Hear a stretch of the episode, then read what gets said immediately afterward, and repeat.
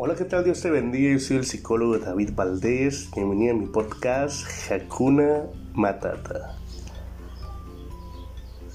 Hakuna Matata, una forma de ser. Hakuna Matata, nada que temer. Sin preocuparse es como hay que vivir. A vivir así, yo aquí aprendí Hakuna Matata. Hakuna Matata es una expresión del idioma que se habla en los países del este de África, sobre todo en Kenia y en Tanzania, que significa literalmente no hay problema o no hay preocupación.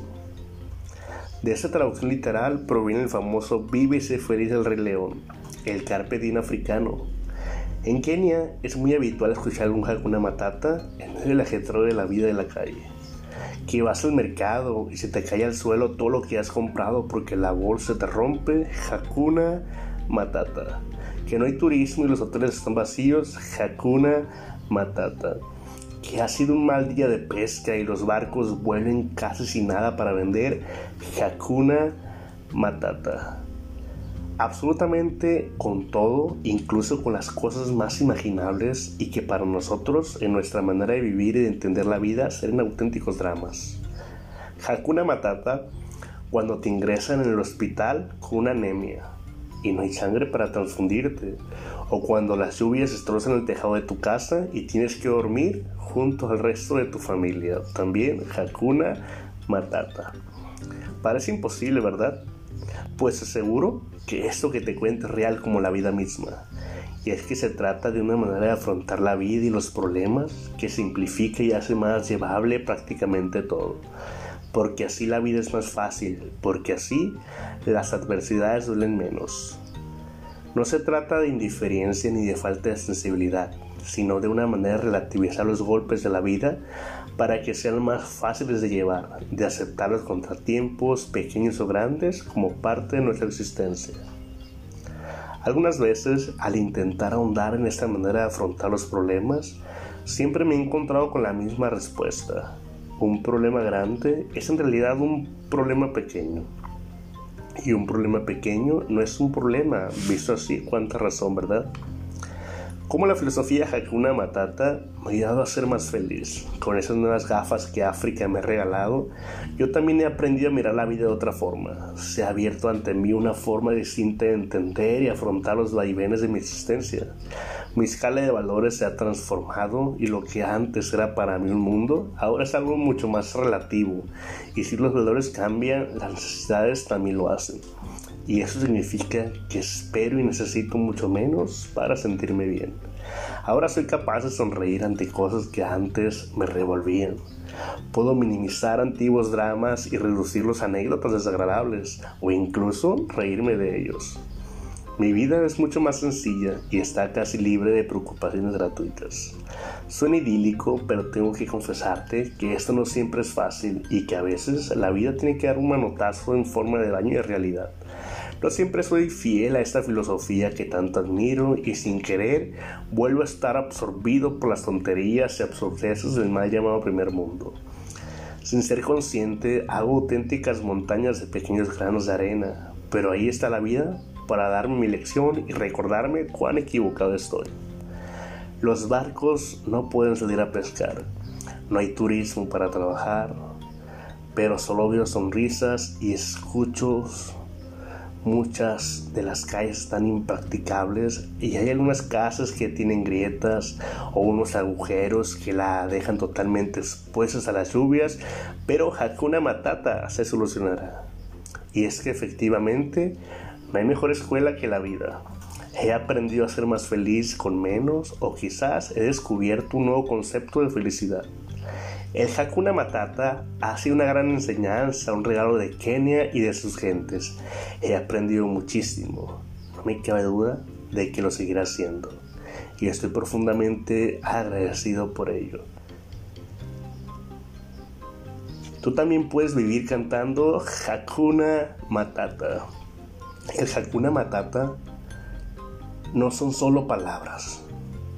Como habrás escuchado, es una actitud frente a la vida Y eso no significa pasotismo, resignación o indiferencia, ni mucho menos Hakuna Matata significa vivir en el presente y aceptar el fluir de la vida. Vivir una vida Hakuna Matata se traduce en vivir de forma más sencilla, en reestructurar tus valores y tus necesidades, en redefinir aquellas cosas realmente importantes para ti. Eso significa a la vez relativizar tus problemas y darles la importancia real que tienen. ¿Cómo puedes hacerlo? Cada vez que te enfades, que te sientas contrariado o que algo no te haya salido como esperabas, pregúntate qué significa realmente ese contratiempo en tu vida. Reflexiona sobre tus necesidades y prioridades reales, las que te hacen sentir bien y feliz.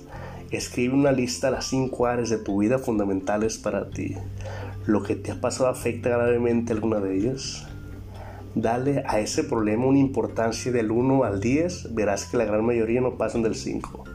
Analiza si cuando haya pasado tu vida seguirá igual o si se ha trascotado mucho. Si a pesar de todo esto te sigues sintiendo en un pozo sin fondo, analiza si ese problema tiene solución, si está al alcance de tu mano, si es así, ve por ello. Revisa tus necesidades y relativiza tus problemas. Aprende a minimizar la queja y a vivir de forma más sencilla y con menos sufrimiento. Establece relaciones más sanas y reconectate contigo mismo, con los demás y con el entorno. Acepta el fluir de la vida, ocúpate en tu presente y vive de forma mucho más consciente gracias al Carpe africano Hakuna Matata trae la fuerza de una comunidad y conecta con personas tan positivas, viajeras, comprometidas consigo mismas, atrevidas y curiosas como tú.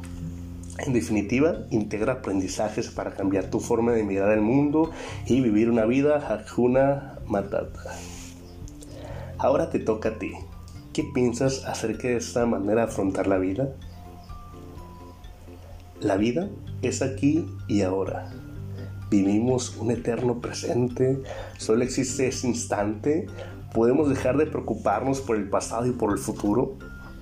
El mundo se alimenta del pasado y del futuro, necesita literalmente para vivir al pasado, para tener una base de información sobre la cual proyectarse a lo que por inferencia, especulación o miedo cree que va a suceder en el futuro y va a ser todo su andamiaje en el tiempo.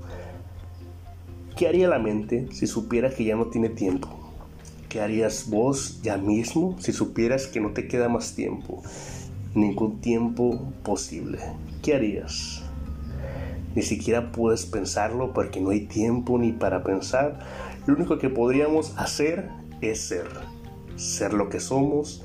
Es decir, que ha estado cubierto, velado por el tiempo, por un pasado que lo marcó y por un futuro que lo perturba y atrapa. Ese ser de golpe está libre de pasado y futuro, entonces solo puede ser lo que es en ese instante. Ya no responde a nada fuera de sí, solo es responsable de sí mismo. Vive su único estado posible, este ya. Eso es lo que somos y eso es lo que el mundo no quiere que seamos, porque si despertamos el mundo pierde todo el control, pierde todo el poder. ¿Cómo puede el mundo controlar a una persona que sabe que es libre? Que ella sabe que no hay nada que pueda o no sucederle en el futuro, porque todo futuro depende del ser en ese estado presente. Un ser que expresa su capacidad, su libertad, desconoce todos los atributos de las limitaciones sobre las que se basa la sociedad, como uno responde al tiempo, se quita automáticamente toda información del pasado, es decir, el sufrimiento acumulado que nos convierte en peones patéticos de un partido de ajedrez que ya está tan perdido de antemano. Un ser que despierta, que se recrea, que solo usa la mente para recordarse a sí mismo en su estado puro, verdadero, libre, trascendente, ya no tiene más miedo al futuro ni dudas respecto a él, ni siquiera deseos de ser feliz porque ya lo es en ese instante. No tiene nada que lograr porque ya lo es todo. No tiene nada ni nadie de quien esconderse porque no ve nada ni nadie separado de sí o en conflicto con el momento presente. Un ser así no se identifica con su cuerpo y lo recrea mientras lo está utilizando en el momento actual. Y por sobre todo no le tiene miedo a la muerte. porque sabe que no puede morir. Un ser así llega a un estado tan sublime, tan real, que solo vive y genera vida en cualquier plano y situación en la que se exprese y manifieste. Un ser así es lo que eres tú. Gracias por este Hakuna Matata. Busca adentro. Había un terreno baldío que estaba en venta tenía un letrero que así lo anunciaba y el letrero ya tenía 5 años, pero nadie quería comprar el terreno. Pasaron 10 años y nadie quería comprarlo. 20 años anunciándolo y nadie lo quería comprar. Cuando ya había pasado todo ese tiempo, a un señor que vivía enfrente se le ocurrió ir a preguntar en cuánto vendían el terreno. El señor sabía que desde hace 20 años el terreno estaba en venta y nadie se había interesado, pero fue y preguntó Oiga, ¿cuánto quiere por su terreno? El vendedor le respondió, pues en 20 años nadie había querido comprarlo. Deme tanto. Total, que lo malbarata y el señor lo compra. El nuevo dueño empieza a escarbar y escarbar para construir allí una finquita, escarba y escarba y escarba. Y encuentra una veta de oro. Se corre la voz y el antiguo dueño empieza a recibir llamadas y ofertas multimillonarias por aquel terreno. Tristemente tuvo que decir que ya lo había vendido en una ganga. ¿Por qué te estoy contando esto? Porque cuando encuentres la grandeza de tu interior, serás millonario por dentro. Cuando encuentres el tesoro que tienes guardado en tu interior y descubras que nadie te lo puede quitar y es lo que te mantiene vivo. Cuando te des cuenta de que podrán lastimar tu cuerpo, podrán lastimar tus emociones, podrán lastimar tu inteligencia, pero lo que te mantiene vivo, eso que es tu alma, tu esencia, nadie te lo puede quitar, es tuyo. Ese es tu verdadero poder. Y es allí donde radica tu grandeza, no en tu inteligencia, no en tus emociones, no en tu cuerpo o en tu capacidad física, sino en tu alma, en tu esencia, Vive el reto. Respira profundamente. Hadjuna Matata. Recuerda que yo soy el psicólogo David Valdés. Espero que hayas disfrutado mi podcast Hakuna Matata. Que tengas una vida ricamente bendecida. Thank you.